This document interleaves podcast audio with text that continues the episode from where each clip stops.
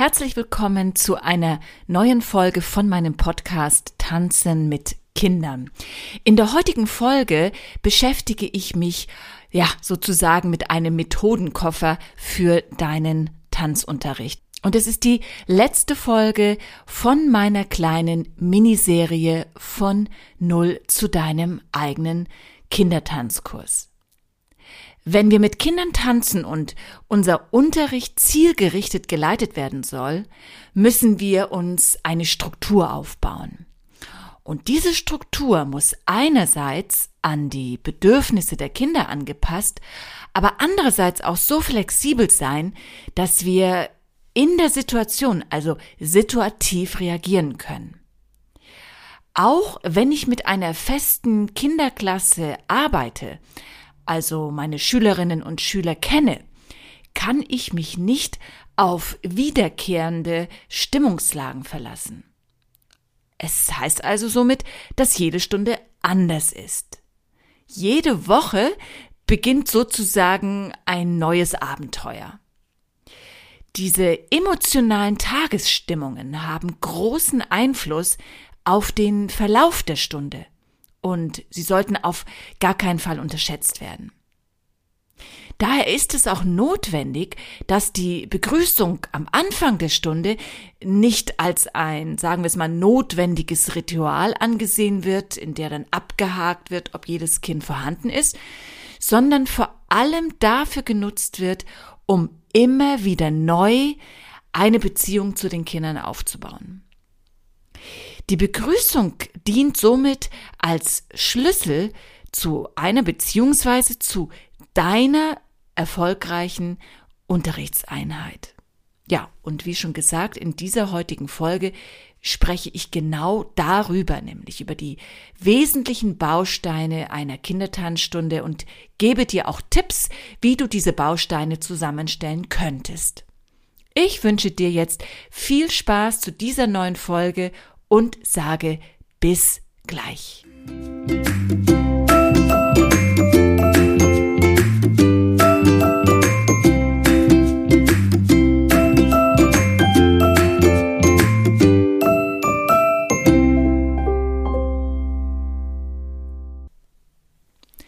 Wenn deine Tanzstunde beginnt, dann ist die Begrüßung nicht nur ein einfaches Hallo, die Begrüßung dient der pädagogischen Beziehung von dir als Kursleitung zu den Kindern.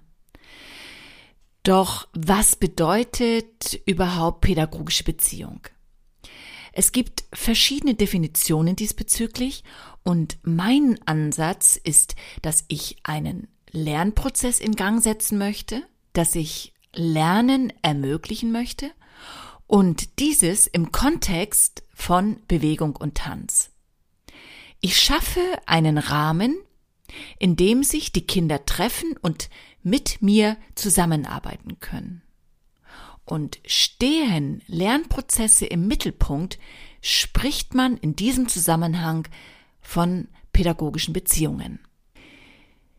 Ja, für mich bedeutet das, dass das ehrliche Interesse am Kind und das die Zuneigung und die Anerkennung, die ich dem Kind gebe für seine Entwicklung von großer Bedeutung sind. Dass aber im gleichen Maße Ignoranz und Ablehnung ja ebenfalls einen Einfluss auf die kindliche Entwicklung haben. Ich kann also die Begrüßung wunderbar dafür einsetzen, eine vertrauensvolle und geschützte Lernumgebung zu schaffen. Und das sollte ich auch unbedingt tun. Das Kind kann sich dann unbekümmert bewegen und weiß, dass ihm nichts passieren kann, denn ich bin ja da. Wenn dieses Grundvertrauen geschaffen ist, dann kann ich mit den Lernprozessen beginnen. Aber dieser Rahmen, der sollte gegeben sein. Und vor allen Dingen, da sich ja in der Regel die Kinder mit dir nur einmal die Woche treffen und durch Krankheit oder auch andere Termine manchmal Kinder nicht dabei sind, musst du diese Beziehung zum Kind und sozusagen auch diese Vertrauensbasis zum Kind immer wieder neu erarbeiten. Nach dieser Begrüßung kommt dann das Warm-up. Und das sollte möglichst einfach gestaltet sein. Grundziel ist natürlich, dass der Körper in Bewegung kommt, dass letztendlich ja der Körper aufgewärmt wird, aber er sollte leicht oder die Schritte sollten leicht zu erlernen sein. Es ist ja letztendlich die Vorbereitung auf den Unterricht. Und von daher keine Lerneinheit im eigentlichen Sinne, sondern ein, wie gesagt, darauf vorbereiten, ein Einstieg. Und daher sollte beim Warm-up auch das Material, die Tanzschritte nicht zu komplex sein. Der Spaß, der sollte im Vordergrund stehen. Also Einfachheit der Schritte, der Spaß, der für eine positive Unterrichtsstimmung sorgt, das ist Sinn und Zweck vom Warm-up. Ja, und natürlich, wie schon gesagt, die Erwärmung des Körpers, der Muskeln. Der ganze Körper ist dann aktiviert und ja, Übungseinheiten wären dann zum Beispiel einfaches Joggen am Platz, Springen auf der Stelle, Schritte zur Seite, alles verbunden mit einer kleinen Geschichte. Das reicht schon aus, um die Kinder auf die Stunde einzustimmen. Und vor allem das Lachen nicht vergessen, denn wenn du als Kursleitung selber Spaß an der Bewegung hast, ja, dann überträgt sich das auf jeden Fall auch auf die Kinder. Tja, und nach dem Warm-up kann dann letztendlich auch das Lernen beginnen.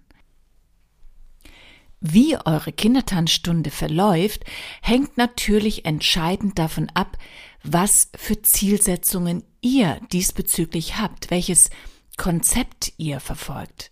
Für mich ist es wichtig, dass ich Grundlagen schaffe, die dann, wenn die Kinder sechs bis acht Jahre alt sind, ihnen eine gute Basis geben, um danach in den unterschiedlichen Tanztechniken wie klassisches Ballett, zeitgenössischer Tanz, Hip-Hop und so weiter einzusteigen. Und dies bedeutet für mich, dass ich verschiedene motorische Ziele verfolge, wie zum Beispiel die Verbesserung des Gleichgewichts, der Kraftausdauer, der Schnelligkeit und der Gelenkigkeit. Die Kinder setzen sich in meinem Unterricht mit den unterschiedlichsten Bewegungsdynamiken auseinander.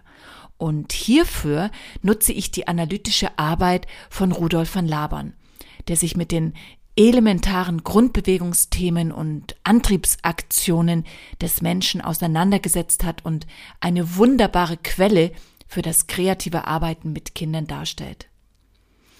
Zusätzlich orientiere ich mich aber auch an den Prinzipien des klassischen Balletts und des zeitgenössischen Tanzes, um den Kindern unterschiedliche Bewegungserfahrungen zu ermöglichen.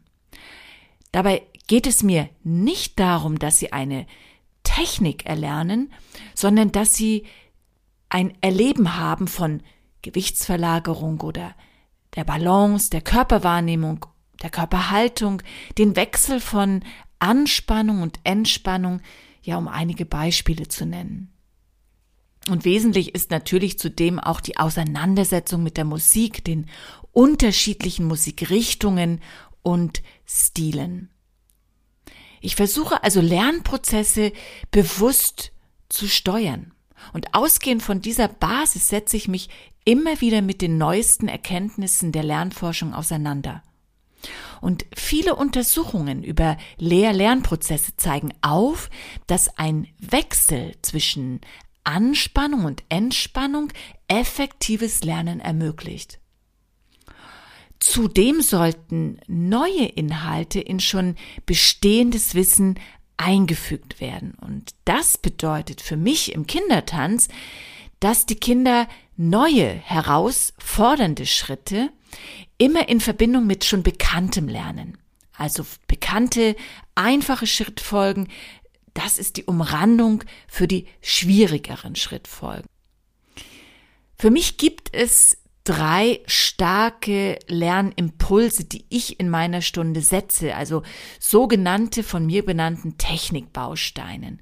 Und davon habe ich, wie gesagt, drei Stück. In einem ersten Technikbaustein lernen die Kinder erste Schritte, Isolationsübungen von Armen und Beinen. Im zweiten Technikbaustein lernen die Kinder Sprünge und raumgreifende Bewegungen bzw. Schrittsequenzen. Und im dritten Technikbaustein, da geht es um die Umsetzung von großen Sprüngen durch die Raumdiagonale, ja, und das Erleben von einzelnen Raumebenen. Die Bewegungserfahrungen, die die Kinder in diesen jungen Jahren machen können, bilden einen wichtigen Grundbaustein für das eigene Selbstvertrauen. Tanzgeschichten geben kreative Impulse. Und so ist ein weiterer Baustein in der Stunde der Improvisation gewidmet. Sich frei entfalten zu können, Bewegungen auszuprobieren, die nicht bewertet werden, also nicht als falsch oder richtig dargestellt werden, das ist für die kindliche Entwicklung ein ganz wichtiger Schritt. Nur so kann das Kind ja Grenzen kennenlernen, die erstmal eben keine negative psychologische Auswirkung haben wird. Scheitern wird also nicht gleichgesetzt mit ich kann etwas nicht, ich bin schlecht, um mal ein Beispiel zu nennen. Es ist also ein spielerisches Ausprobieren, bei dem wir als Tanztrainer, als Tanztrainerinnen wichtige Lernbegleiter sind.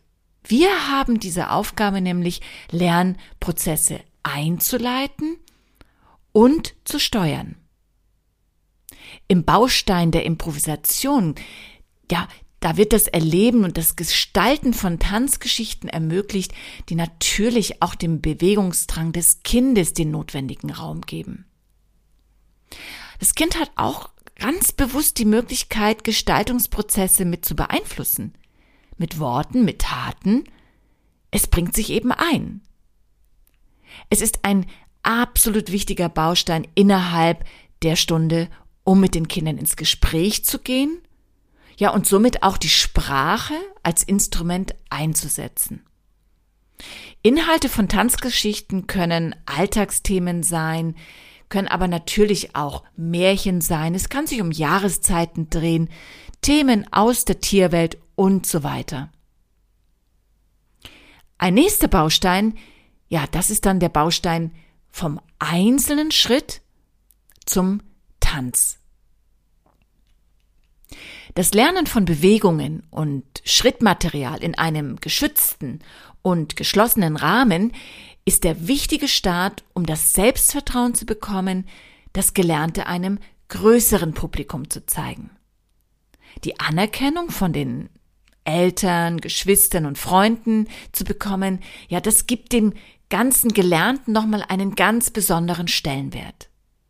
Plötzlich steht das Kind im Mittelpunkt. Und das ist ein ziemlich großer Schritt und nicht jedes Kind schafft diesen Schritt sofort. Manche brauchen dafür doch noch ein wenig Zeit. Daher bietet es sich auf jeden Fall auch an, einen Baustein im Unterricht zu haben, der genau dafür reserviert ist, das Erlernen von Tänzen. Auf diese Weise wird das einzelne Kind Teil eines großen Ganzen. Es muss sich mit einem Tanzpartner, einer Tanzpartnerin auseinandersetzen, muss Rücksicht üben, muss Kompromisse eingehen und sich selber vertrauen. Für die Kinder sind dies wichtige soziale Lernprozesse.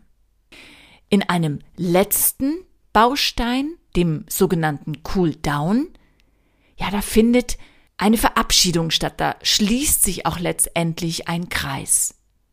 Viel ist in der Stunde passiert, viel wurde gelernt und ausprobiert und so dient der Schluss der Stunde letztendlich dazu, den Körper zur Ruhe kommen zu lassen.